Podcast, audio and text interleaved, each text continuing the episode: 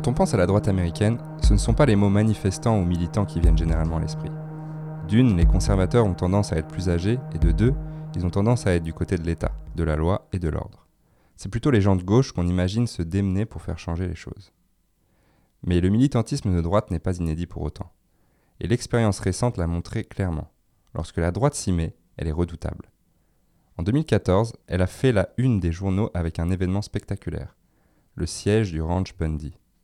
Cliven Bundy est à la tête d'une grande famille d'éleveurs de bétail. Depuis 1993, il refusait de payer les taxes de pâturage que réclame le Bureau de gestion du territoire. En 2014, les taxes impayées s'élevaient à plus d'un million de dollars. Le gouvernement est venu saisir le bétail comme paiement. Ce qui n'était au début qu'une confrontation a tourné au siège, puis s'est transformé en petit soulèvement de droite contre l'emprise de l'État. Rejoints par des centaines de miliciens de tout le pays en gilets pare-balles, armes de guerre, en bandoulières, les Bundy ont réussi à forcer les agents fédéraux à leur rendre leur bétail dans un guet-apens et ont fait reculer le gouvernement. Ils ont gagné, plus ou moins, et à nouveau deux ans plus tard, lorsqu'un groupe a occupé les locaux de la réserve naturelle d'animaux sauvages de Malheur dans l'Oregon. À leur tête, Ammon et Ryan Bundy, les fils de Cliven. J'étais près du refuge de Malheur pour cette raison, enfin en partie. Je n'étais pas au refuge proprement dit, mais dans la ville de Burns pour échanger avec les habitants sur ce que c'était que de vivre l'insurrection armée d'une milice d'extrême droite. Les gens racontaient que les miliciens traversaient la ville en pick-up à fond la caisse, qu'ils faisaient leurs courses avec des armes et qu'ils foutaient la trouille aux habitants. Ça m'a rappelé des témoignages de citoyens de Kostiantinivka, une ville de l'est de l'Ukraine qui a été brièvement occupée par des séparatistes soutenus par la Russie. Certains de ces types étaient de vrais soldats russes, bien sûr, mais d'autres n'avaient aucune formation militaire, juste un faible pour les armes à feu et l'envie de se sentir fort. En soi, les deux occupations menées par le clan Bundy n'avaient pas de mot d'ordre très compréhensible. Leurs revendications étaient ultra minoritaires et concernaient le milieu rural. Ailleurs aux États-Unis, les gens y voyaient une vaste blague. En réponse à leur appel à dons, les gens leur ont envoyé des colis de provisions avec des bonbons en forme de bite et même des godes. Ils les traitaient de Yol-Qaïda. C'est un surnom bien trouvé. Les rednecks sont souvent moqués pour leur manière d'abréger l'interjection You All en Yol d'où Yol-Qaïda. Mais j'ai pas l'impression que la plupart des Américains réalisent à quel point de vrai Yol-Qaïda serait terrifiant. Quelques milliers d'Américains ruraux suffisamment motivés, organisés et en colère ont le pouvoir de mettre à genoux cette nation. Dans le dernier épisode de Ça peut arriver près de chez vous, j'imaginais qu'une deuxième guerre civile pouvait avoir lieu si Trump refusait de quitter ses fonctions et que ça entraînait plusieurs soulèvements urbains. Aujourd'hui, on va examiner une autre possibilité, celle qui concerne l'autre moitié de l'équation politique américaine, on va parler de la revanche de l'Amérique rurale. Les sondages de sortie des urnes pendant les élections de 2016 ont montré que pour les trois quarts des Américains, le pays était de plus en plus divisé. La manifestation la plus éclatante de cette fracture était la séparation entre les électeurs ruraux et urbains. On pourrait interpréter la victoire écrasante de Donald Trump justement comme la revanche de l'Amérique rurale. La participation électorale des régions rurales était sans précédent, et ils ont voté en masse pour Trump. Un représentant de l'Oklahoma, Tom Cole, avait déclaré à l'époque Il y a de grosses divisions ici. L'Amérique rurale est devenue plus républicaine que jamais. En 2018, pendant les élections de mi-mandat, la fracture entre urbain et rural aux États-Unis s'était encore approfondie. À peine 29% des électeurs démocrates vivent dans des zones rurales, le reste vit dans les centres-villes ou en tout cas dans les aires métropolitaines. À titre de comparaison, 46% des électeurs républicains vivent dans des zones rurales et seulement 19% dans des grandes villes l'Amérique urbaine et l'Amérique rurale se considèrent de plus en plus comme deux nations différentes. Leur seul point commun est qu'elles croient toutes les deux que l'autre Amérique la déteste. Une enquête du Pew Research Center sortie en 2018 a montré qu'à la fois dans les zones urbaines et rurales, le plus grand nombre pense que le reste du pays les méprise. Voici ce qu'écrit le New York Times. Le Pew Research Center n'a aucun point de comparaison dans le passé permettant d'affirmer que ce sentiment est plus courant aujourd'hui mais les résultats des élections montrent que les Américains urbains et ruraux sont de plus en plus antagonistes. La nouvelle enquête confirme cela. Les deux groupes soutiennent que l'autre ne comprend pas leurs problèmes ou ne partage pas leurs valeurs. Les politologues redoutent que les rancœurs de territoire genre personne ne respecte l'Amérique rurale d'un côté ou Trump est en guerre avec les villes de l'autre soient aisément exploitables par les politiciens. La politologue Cathy Kramer pense que cette fracture s'est aggravée depuis les élections de 2016 et qu'elle représente quelque chose de nouveau et de dangereux dans la politique américaine. Nous sommes à un moment où les clivages culturels se recoupent avec les clivages politiques, qui eux-mêmes se recoupent avec la géographie des territoires. Je trouve cette étude du Pew Research Center intéressante pour tout un tas de raisons, mais ce qui m'inquiète le plus, c'est qu'elle montre que le fossé qui sépare l'Amérique rurale et urbaine n'a pas toujours été aussi profond qu'il l'est aujourd'hui. On lit dans le New York Times.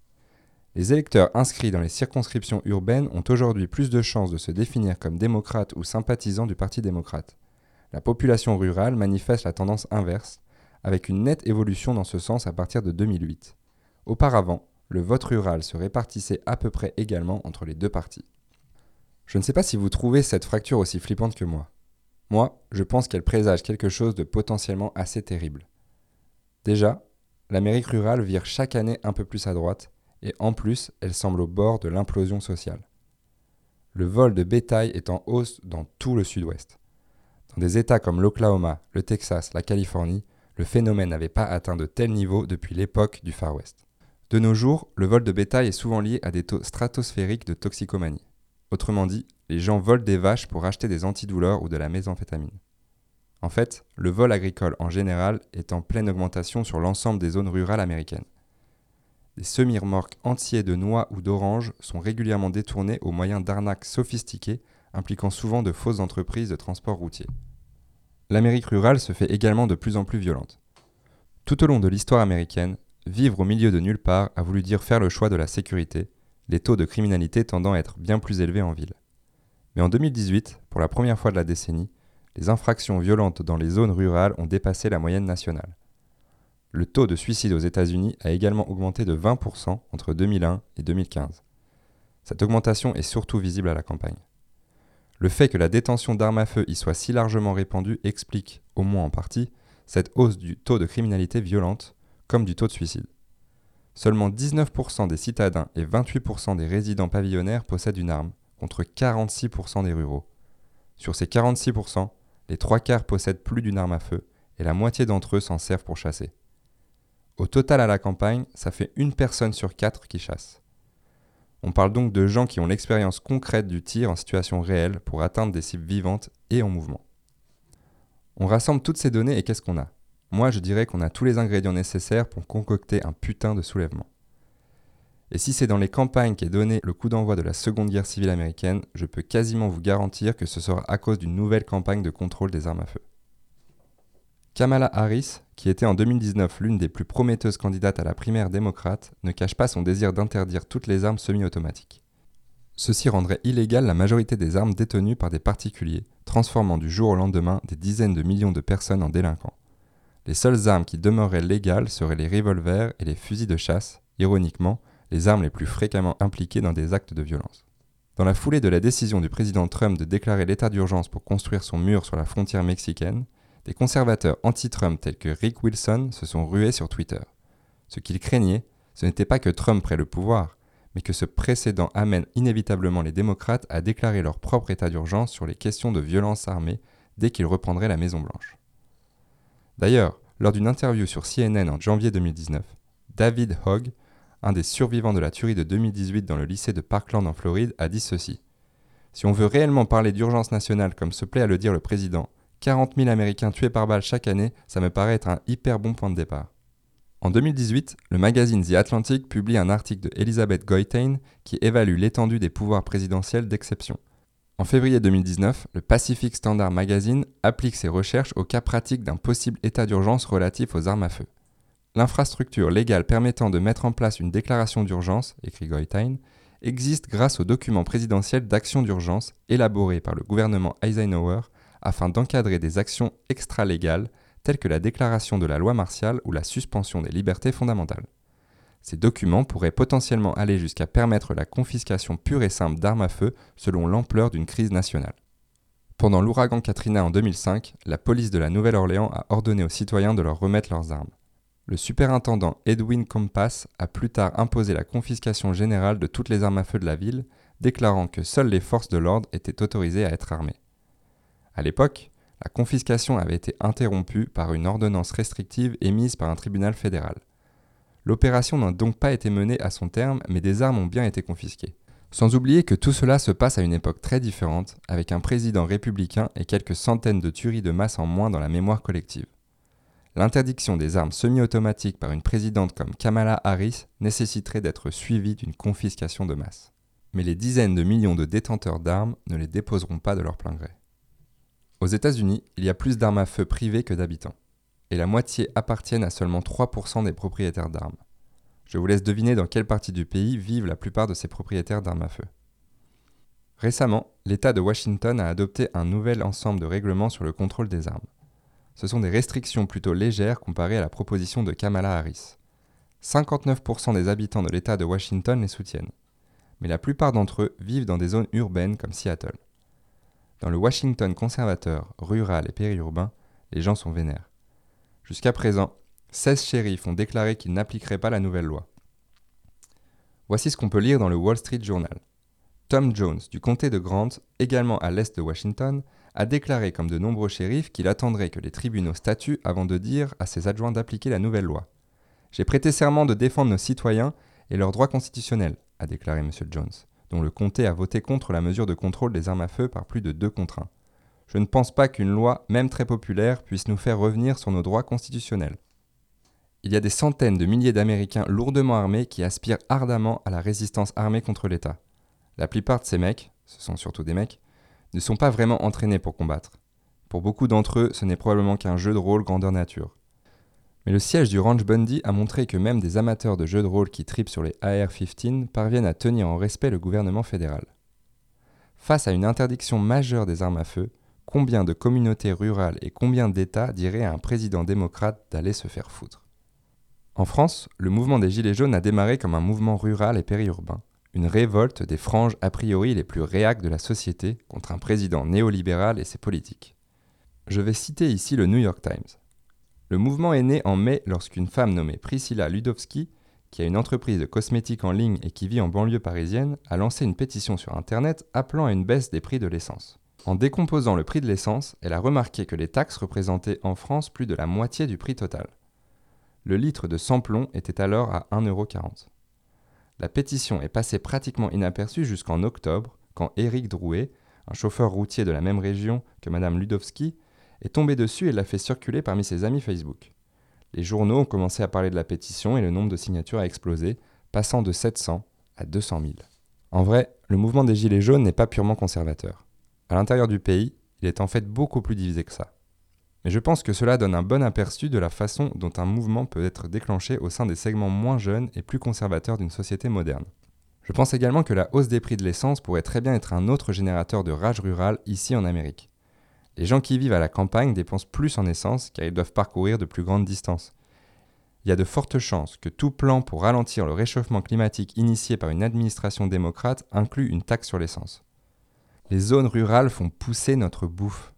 D'une manière très concrète, elles maintiennent les villes en vie et les ruraux aux conscience de leur pouvoir. Ils ont quelque chose qu'ils peuvent prendre en otage, l'approvisionnement alimentaire. Ça leur demanderait bien sûr une grande organisation, des revendications claires et des figures de proue pour porter ces demandes, pour donner au mouvement une forme et une finalité. Et je peux vous garantir que Joey Gibson, le fondateur de Patriot Prayer, voudrait en être. Joey est l'un des meneurs de ce groupuscule d'extrême droite né après les élections de 2016. Avec les Proud Boys, Joey et Patriot Prayer ont passé les deux dernières années à se battre contre les antifas à coups de poing et de bâton. Ils ont également organisé de nombreuses marches où les participants venaient avec des fusils, des gilets pare-balles, des casques, des genouillères, des treillis et des t-shirts. Pinochet n'a rien fait de mal. Joey Gibson vit à Vancouver, Washington. La plupart des membres de son gang viennent de banlieue ou de la campagne autour de Portland, Oregon. Si vous regardez des heures et des heures de vidéos de leurs défilés et de leurs discours comme je l'ai fait, vous entendrez régulièrement ces gens décrire leur descente à Portland comme quelque chose de l'ordre d'une guerre sainte. Ils se prennent pour des croisés dans une ville de gauche décadente qu'il faudrait purifier du péché. Dans le dernier épisode, j'ai passé plusieurs extraits d'Alex Jones appelant à une nouvelle guerre civile contre la gauche. Il se trouve que Joey Gibson est un invité régulier de son émission Infowars. En décembre 2018, il a parlé des nouvelles lois sur le contrôle des armes à feu de l'État de Washington.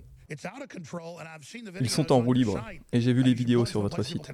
Vous devriez les publier quelque part pour que les gens puissent les trouver. Uh, Nous allons en publier certaines sur infowars.com. Il y a des centaines et des centaines de personnes qui se manifestent dans les petites villes, dans les comtés. Et ils sont vraiment énervés. Ils sont furieux. On était 300 dans un comté de 10 000 habitants. Et tout le monde était extrêmement inquiet et vraiment furieux. Ils n'en peuvent plus que Seattle leur dise ce qu'ils peuvent ou ne peuvent pas faire. Ces gens veulent juste Ils, veulent juste être libres, ils veulent qu'on les laisse tranquilles. Et donc je pense que c'est ça qu'on doit faire. Dans des États comme Washington et l'Oregon, la clé est de faire le tour de tous les comtés qui croient en la Constitution. Ça fait environ 90% des comtés de l'État de Washington. La plupart d'entre eux sont conservateurs. Moi, j'ai rencontré Joey. Il n'est pas particulièrement intelligent, et je ne le trouve pas crédible en leader révolutionnaire d'extrême droite. Il aimerait bien, mais selon moi, celui qui ferait un meilleur leader insurrectionnel rural, c'est Ryan Bundy. Il est passé plusieurs fois aux infos aux États-Unis, surtout au moment de l'affrontement impliquant le clan Bundy en 2014. C'est l'un des fils de Cliven Bundy, le vieux cow-boy raciste qui a fomenté depuis son ranch dans le Nevada la confrontation avec le Bureau de gestion du territoire. Ryan a une importante malformation faciale. Du coup, beaucoup de gens sur Internet le prennent pour un gogol parce que la mesquinerie n'a pas de couleur politique. Mais Ryan Bundy est loin d'être bête. Il était probablement à l'initiative de l'occupation du refuge de Malheur en 2016. Il a passé des mois en prison à cause de ça, mais il s'est défendu face à la justice et a gagné, notamment grâce aux erreurs commises par le procureur. Mais il doit surtout sa victoire à son charisme. Il a su mettre de son côté le jury en les convainquant de la légitimité de sa cause. Au moment où j'enregistre ce podcast, Ryan fait campagne pour le poste de gouverneur du Nevada. Il a probablement peu de chances de gagner, mais ça n'a pas vraiment d'importance. Des dizaines et des dizaines d'hommes et de femmes armés ont prouvé qu'ils étaient prêts à mettre leur vie en jeu pour lui et sa famille. Deux fois. Il y a un côté croisade bizarre dans ce que les Bundy ont fait, qui s'enracine dans une obscure prophétie mormone. Il y a un très bon podcast en anglais qui analyse tout ça, mais en deux mots, les Bundy croient avoir été choisis par Dieu pour défendre la Constitution, ou en tout cas pour défendre leur interprétation de la Constitution. Je pense que c'est le genre de truc de cinglé qui fait bien rigoler les gens de gauche. Mais moi, les Bundy ne me font pas rire. Leur rhétorique a déjà amené deux personnes à se radicaliser au point de tuer. En juin 2014, Jared et Amanda Miller, fraîchement revenus du siège du ranch Bundy, sont allés à Las Vegas et sont entrés dans un Pizza Hut avec un véritable arsenal. Ils ont ouvert le feu sur deux policiers en train de déjeuner et les ont tués. En tirant, le couple aurait hurlé C'est le début d'une révolution. Ils ont recouvert le premier policier d'un drapeau nazi et le deuxième du Gadsden Flag, le drapeau du mouvement libertarien. Jared et Amanda ont tué encore un type lambda avant d'être abattus par la police. Être venu au siège du Ranch Bundy n'était pas le seul moment de radicalisation des Miller mais c'était un moment important de leur vie. Lavoy Finicum, en revanche, a réellement donné sa vie pour les Bundy. Il s'est fait arrêter avec Ryan et Hammond pendant l'occupation de Malheur. Il a essayé d'éviter un barrage de police, il a failli écraser un agent fédéral, et quand il a voulu dégainer son arme, ils l'ont abattu dans la neige. En juin 2016, William Kibler, le leader d'une milice de l'Utah et proche des Bundy, a été arrêté. Il aurait essayé de poser des bombes artisanales dans un bâtiment du Bureau de gestion du territoire en Arizona. Il l'avait fait en solidarité avec les Bundy dans leur guerre incessante contre le gouvernement fédéral. Voici donc trois cas distincts et quatre personnes qui ont été radicalisées par la rhétorique du clan Bundy au point de prendre les armes. Si le délitement de l'ordre social s'accélère dans l'Amérique rurale et si des groupes extrémistes commencent à s'attaquer à la paix sociale, vous pouvez être sûr que les Bundy ne vont pas rester les bras croisés. Jusqu'à maintenant, la famille Bundy a surtout foutu le bordel autour des questions de droits fonciers, s'imaginant mener la bataille des fermiers américains contre un gouvernement tyrannique. Mais ils sont également des défenseurs incontournables du Second Amendement. S'ils s'organisent pour défendre le port d'armes, y compris violemment, je pense qu'ils seraient largement soutenus, même par des conservateurs modérés. Tucker Carlson est l'un des conservateurs les plus populaires de l'Amérique moderne. Voici un extrait de son émission du 4 décembre 2017 où il interviewe un partisan de la restriction des armes à feu. La réalité, c'est qu'il faut qu'on ait moins d'armes et qu'on réfléchisse à interdire des catégories entières d'armes à feu particulièrement dangereuses, comme les fusils d'assaut. Et je pense qu'on doit envisager non seulement de les interdire, mais encore d'imposer leur rachat obligatoire par le gouvernement. Donc euh, une confiscation générale, c'est de ça dont vous parlez Non, pas une confiscation générale. Vous dites une catégorie d'armes à feu. Donc ce serait tout fusil d'une capacité de plus d'un coup ou au-dessus d'un certain calibre. Je veux dire, je connais pas les critères que vous suggérez, mais en gros, n'importe quel fusil qu'on utilise pour chasser le cerf, ce serait interdit. Quoi. Non, non, je ferai une distinction entre les armes longues, qui sont techniquement semi-automatiques, comme celles que mon père utilise pour la chasse, et les armes d'assaut semi-automatiques, qui bah, ont un... Bon, euh, pour les gens comme moi euh, qui possèdent des armes et qui chassent, c'est des distinctions qui veulent rien dire. Mais venons-en à la vraie question. Qu'est-ce que vous ferez des gens qui ne veulent pas les revendre Euh, je pense qu'il faudrait les sanctionner, au minimum de lourdes amendes, et on mettrait en place des incitations. Et, sinon, vous êtes prêts pour la guerre civile qui éclatera quand vous serez de leur prendre leurs armes aux gens? Non mais je suis sérieux. Bon, j'aurais du mal à trouver un Américain que je trouve plus répugnant que Tucker Carlson, mais je pense qu'il a raison sur ce point. Et si de grandes parties de l'Amérique rurale déclaraient leur résistance au gouvernement fédéral, l'État n'aurait pas les moyens de les mettre au pas. Ces dernières années, le nombre d'agents de police a été réduit, en ville comme à la campagne. Mais les zones rurales de ce pays sont le seul endroit où cette baisse d'effectifs des flics a entraîné une hausse de la criminalité. Donc, ces Américains ruraux, qui cultivent presque toute notre bouffe, se sentent isolés du reste des États-Unis. Ils sont déjà confrontés à une sérieuse défaillance de l'ordre public. Et accessoirement, il se trouve qu'ils possèdent la plupart des 300 et quelques millions d'armes à feu privées en circulation en Amérique. J'espère être parvenu à démontrer qu'une révolte de l'Amérique rurale est tout à fait probable. Maintenant, voyons comment ça se passerait concrètement.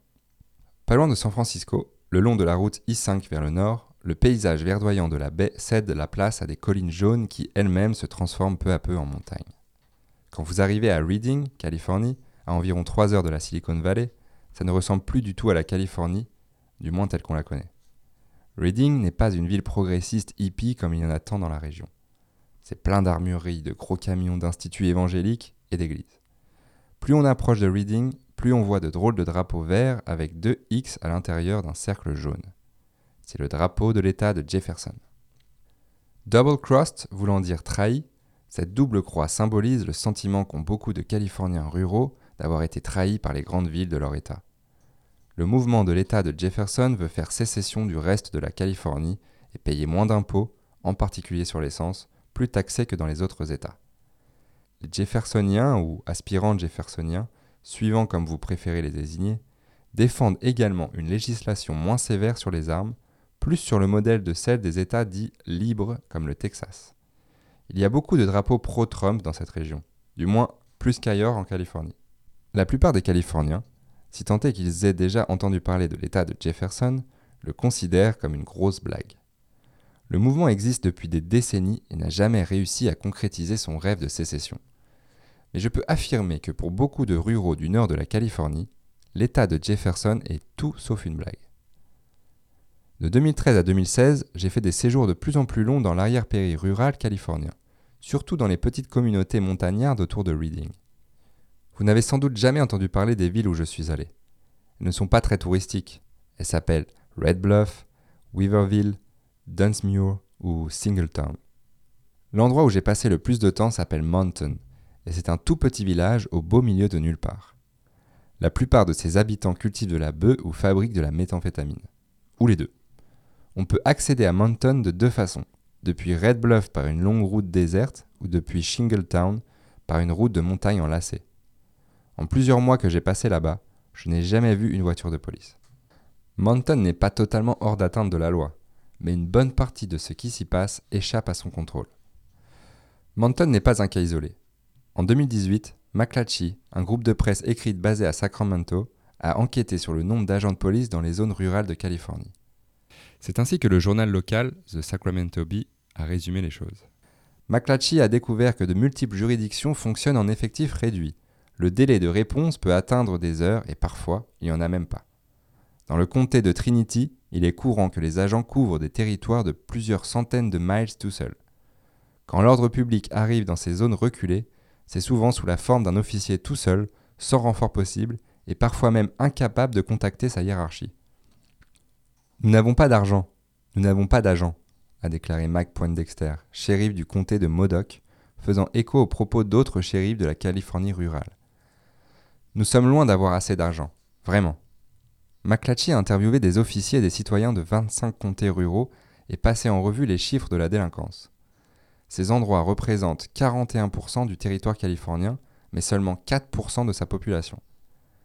D'après McClatchy, de 2008 à 2017, le nombre d'officiers dans ces zones est passé de 1758 à 1610. Cela veut dire qu'environ 1600 hommes et femmes sont chargés de maintenir l'ordre dans près de la moitié du troisième plus grand État américain. En ce moment, l'État de Jefferson n'envisage de faire sécession que de la Californie pour devenir le 51e État américain. Mais si vous entendez ce que ces gens disent, leur colère pour les Californiens urbains, vous conclurez peut-être qu'ils ne sont pas si loin d'agir de manière plus extrême. j'ai trouvé un article dans le LA Times à propos de l'état de Jefferson écrit par un journaliste qui est allé à une réunion organisée par ces gens. Il cite le discours de Mark Baird, rancher du comté de Siskiyou et militant sécessionniste bien connu. Mark interpelle ses compatriotes de la Californie rurale. C'est vous qu'on extermine par un manque de liberté. C'est avec ce genre de langage, le mot exterminer, que l'on prépare les gens à la violence. Et il y a assez de vérité dans ce qu'il décrit pour que ces mots résonnent. Les Californiens ruraux sont aussi pauvres que leurs homologues texans, mais ils sont en plus accablés par des impôts beaucoup plus importants. Une taxe sur le carburant est justifiée à Los Angeles, par exemple.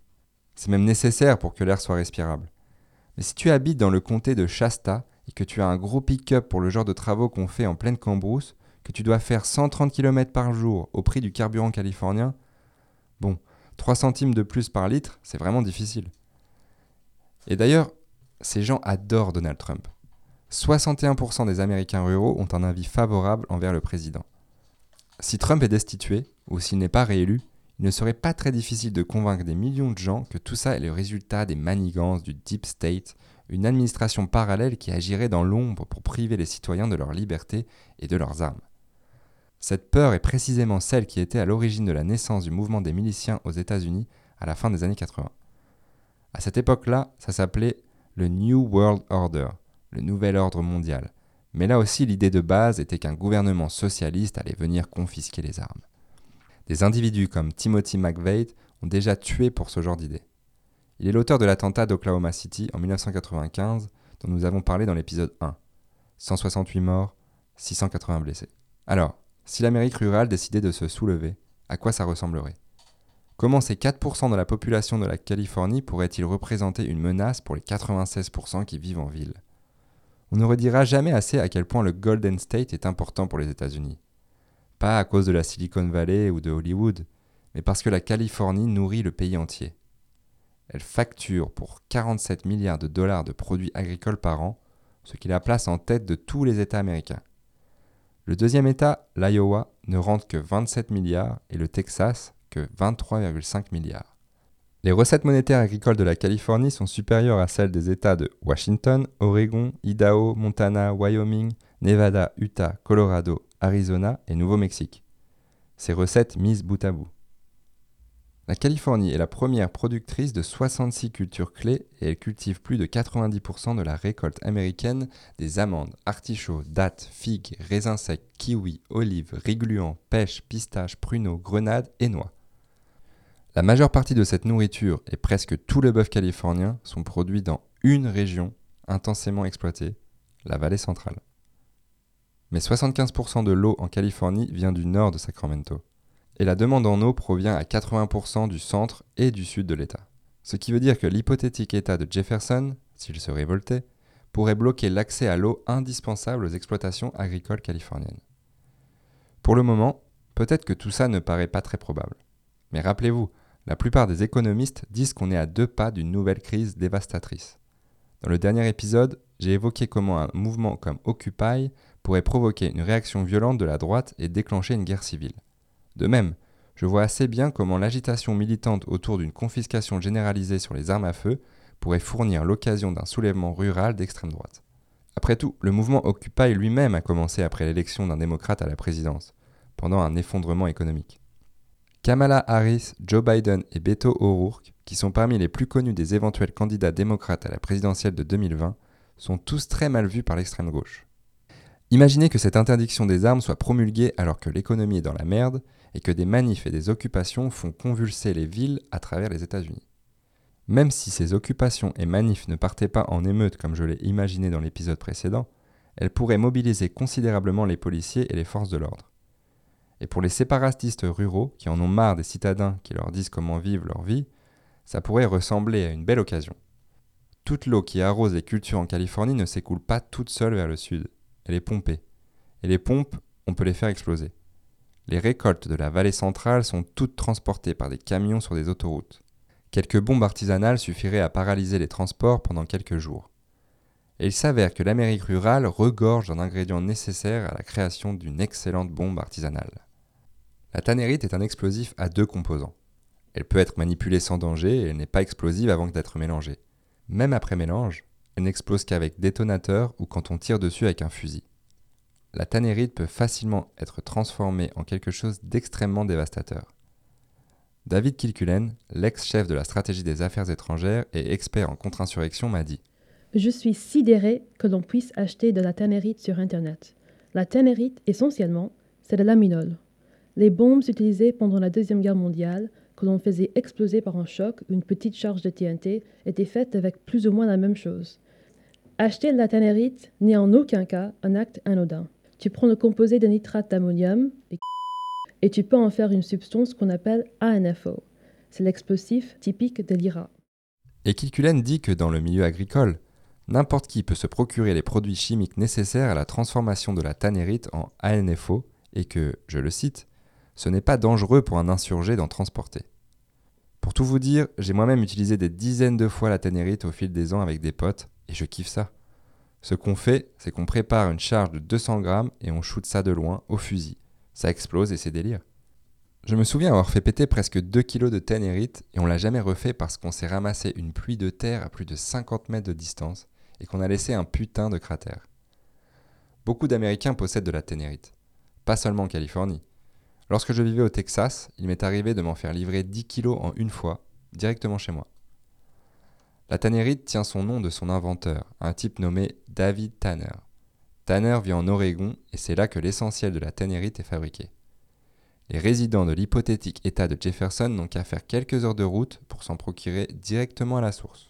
Donc, supposons qu'une insurrection rurale survienne et supposons qu'elle s'attaque aux pompes des montagnes Tehachapi qui acheminent l'eau vers le sud. Ou bien qu'elle pose des bombes sur les autoroutes, paralysant complètement l'État le plus peuplé d'Amérique. Avec un bon plan d'action et un minimum d'organisation, Quelques centaines d'insurgés déterminés pourraient ainsi causer d'énormes dégâts. Dans les régions rurales de la Californie, les forces de l'ordre sont déjà gravement en manque d'effectifs. Elles devraient alors faire appel au renfort des villes. Mais si ces mêmes villes sont secouées par d'énormes manifestations style Occupy Wall Street, eh bien, à un moment donné, le gouvernement serait contraint de déployer des troupes pour garantir l'approvisionnement alimentaire du pays. Ce scénario serait terrifiant pour plusieurs raisons. D'une part, la plupart des soldats américains viennent de milieux ruraux, et la Californie est l'un des principaux viviers de recrutement de l'armée américaine. Le ministère de la Défense devrait alors faire très attention à ne pas envoyer de soldats pacifier leurs propres amis et familles. Cela mènerait à une situation similaire à celle qu'a connue l'Afghanistan, où des soldats ont pris le maquis, forts de leur expérience et équipés, et ont rejoint leurs camarades, leurs nouveaux camarades. Cette insurrection rurale ne resterait pas longtemps cantonnée à la Californie les tactiques terroristes ont une vilaine tendance à se propager de manière virale. Si les rebelles du nord de la Californie faisaient péter des camions de nourriture, des attaques similaires pourraient se produire dans tout le pays, et pas juste des attentats, mais aussi des détournements. Les vols reposeraient vraisemblablement sur la complicité des chauffeurs eux-mêmes, qui pourraient laisser piller leur cargaison contre un pourcentage sur la vente. La vente de nourriture au marché noir représenterait une source de financement additionnelle pour les rebelles, tandis que les prix de denrées alimentaires en ville se mettraient à flamber. Les autorités au niveau de l'État et au niveau fédéral se bougeraient peut-être le cul à temps pour rétablir la distribution d'eau au sud de la Californie. Quand bien même ils y parviendraient, quelques mois, voire quelques semaines sans eau suffiraient à foutre en l'air les récoltes. Même une insurrection de courte durée et très localisée entraînerait une grosse flambée des prix des denrées alimentaires. Or justement, les prix des denrées alimentaires sont traditionnellement les plus importants signes avant-coureurs de conflits civils. On dit souvent que Facebook et Twitter ont permis les printemps arabes de 2011. Mais cette série de révolutions, de soulèvements et de guerres civiles a été déclenchée en grande partie par le prix des céréales. Je voudrais lire quelques citations d'un merveilleux article du Guardian intitulé Le grain de la colère. Pourquoi les prix des aliments ont été cruciaux pour le printemps arabe? Lorsque les prix des céréales ont grimpé en flèche en 2007-2008, le prix du pain a augmenté de 37% en Égypte. Comme le chômage augmentait aussi, de plus en plus de personnes subsistaient grâce au pain subventionné. Mais le gouvernement n'en a pas mis davantage à disposition. L'inflation annuelle des prix alimentaires en Égypte s'est poursuivie et avait atteint 18,9% avant la chute du président Moubarak. Les premières manifestations du printemps arabe en Tunisie, en décembre 2010, ont été rapidement traitées comme une énième vague d'émeutes de la faim. Mais comme on le sait, ces manifestations ont conduit au renversement du dictateur tunisien. Il n'y a là rien de spécifique au Moyen-Orient. Le prix des denrées alimentaires est le principal indicateur des troubles dans le monde. Si l'Amérique rurale décidait de partir en guerre, elle pourrait facilement attaquer un certain nombre de points vitaux pour frapper ses ennemis urbains. Beaucoup de ces insurgés considéreraient cela comme une vengeance bien méritée après des décennies de moqueries, de négligence et de politiques environnementales dont ils payent le prix fort. De telles rancœurs ont déjà commencé à s'exprimer. Il suffirait de quelques centaines de personnes dans une seule région du pays, comme la Californie du Nord, pour transformer cette colère en action.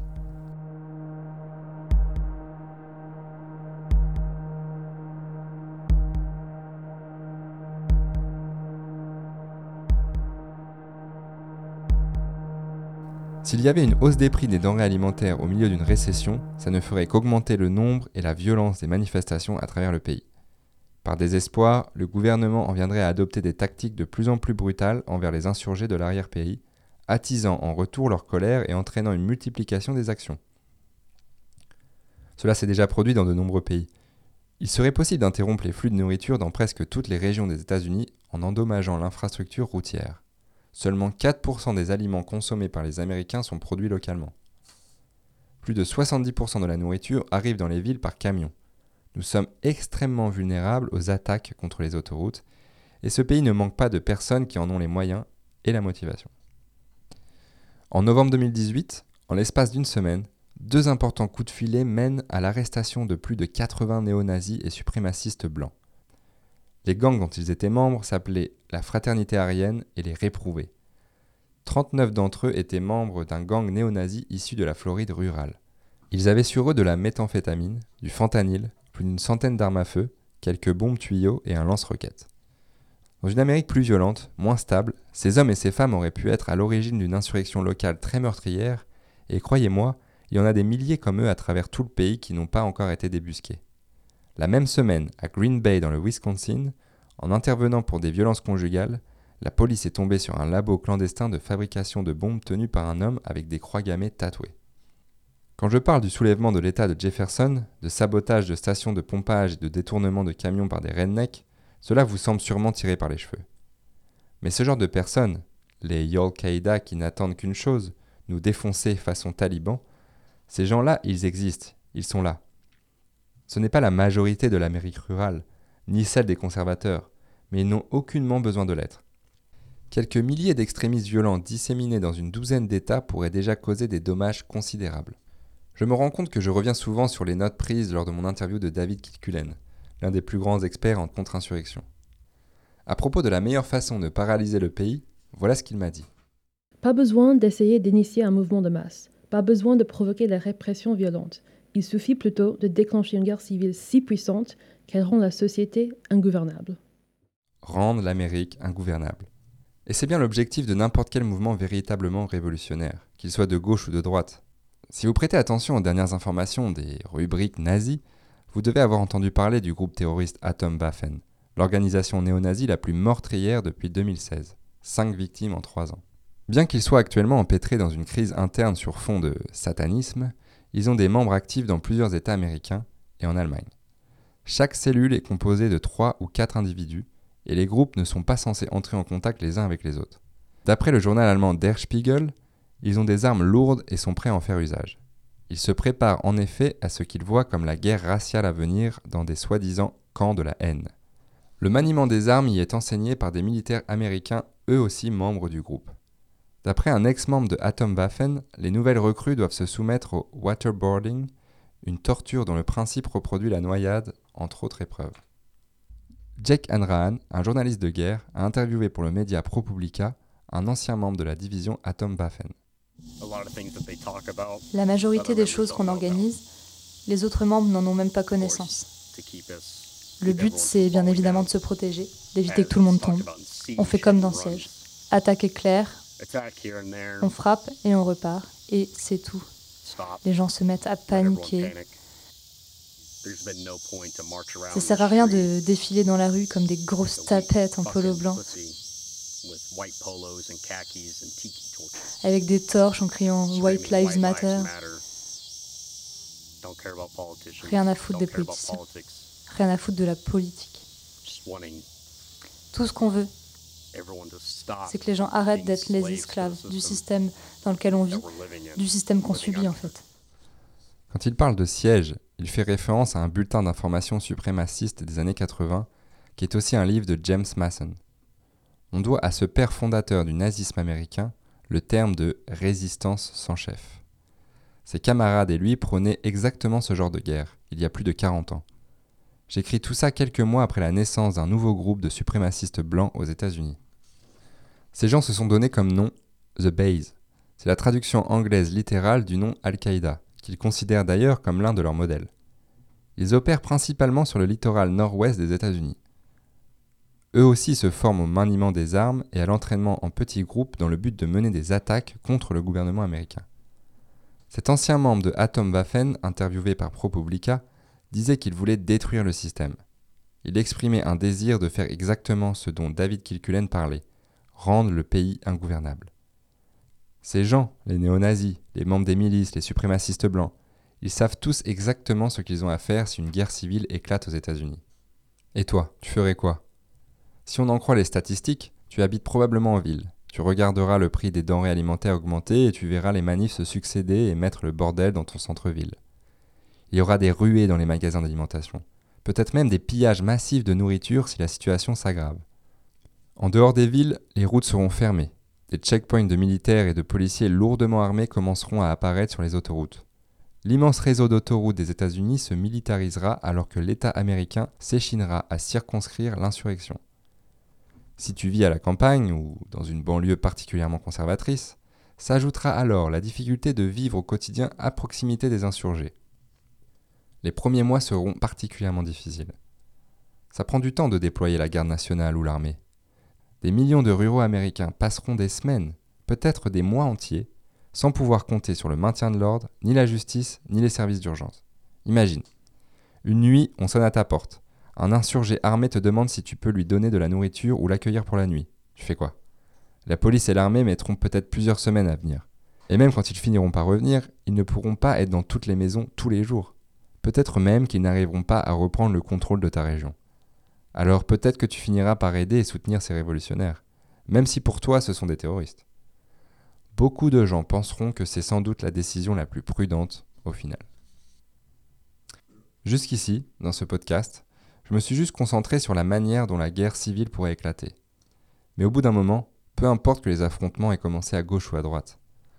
De la même manière que le mouvement sécessionniste rural verrait dans les agitations en ville une opportunité, les radicaux de gauche trouveraient dans cette Amérique ingouvernable un terrain à fort potentiel pour leurs idéaux. La plupart d'entre vous qui écoutez ce podcast ne choisiraient sans doute pas son camp dès le départ. Il ne semblerait d'ailleurs même pas y avoir vraiment de camp pendant un bout de temps. Il y aurait bien sûr des manifestations dans les villes, des militants avec des listes de revendications, peut-être même des revendications avec lesquelles tu serais d'accord. Ou pas d'accord. Et ta ville et le reste de l'Amérique citadine suffoqueraient du fait des insurgés, des terroristes dans les campagnes et de leurs revendications.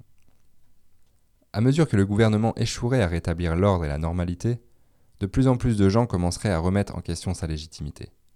Probablement pour la première fois de leur vie. Dans l'Amérique moderne, cette question ne s'est jamais vraiment posée de façon aussi massive. Quoi qu'il se passe, l'État a toujours réussi à garder les routes ouvertes à garantir la circulation et l'approvisionnement de nourriture. Quand ce sera plus le cas, de nombreuses personnes finiront par choisir leur camp. Pour certains d'entre nous, cela voudra dire soutenir un mouvement de protestation, exiger un changement de société. Pour d'autres, cela signifiera soutenir le gouvernement, peut-être même seulement pour que toute cette agitation prenne fin. Et pour un nombre croissant d'Américains, ça voudra dire décider qu'ils ne sont plus Américains. Le gouvernement n'appellerait pas ça une guerre civile. Pas tout de suite en tout cas mais nous, on saurait. Jusqu'à maintenant, j'ai isolé différents scénarios du début des affrontements. Mais personnellement, je pense que le début le plus vraisemblable impliquera un mélange de tout ce dont on a parlé jusqu'ici, dans les deux premiers épisodes. Des centres-villes occupés par des militants, se battant pour leurs revendications contre la police et la garde nationale, tandis que dans les zones rurales, des insurgés mènent leurs propres attaques et formulent leurs revendications à eux. Chaque attaque de chaque côté accélère le processus et entraîne de plus en plus le pays vers le chaos. Alors bien sûr, l'État n'accepterait pas tout ça sans rien dire ni rien faire. Il y aurait des tentatives de plus en plus brutales pour reprendre le contrôle et interrompre ce cycle de violence. Le gouvernement fédéral et les gouvernements de chaque État feraient absolument tout ce qui serait en leur pouvoir pour maîtriser les agitations et restaurer l'ordre. Dans le prochain épisode de Cela peut arriver près de chez vous, je vous montrerai à quoi cette réaction pourrait ressembler et pourquoi de tels efforts seraient presque assurément voués à l'échec.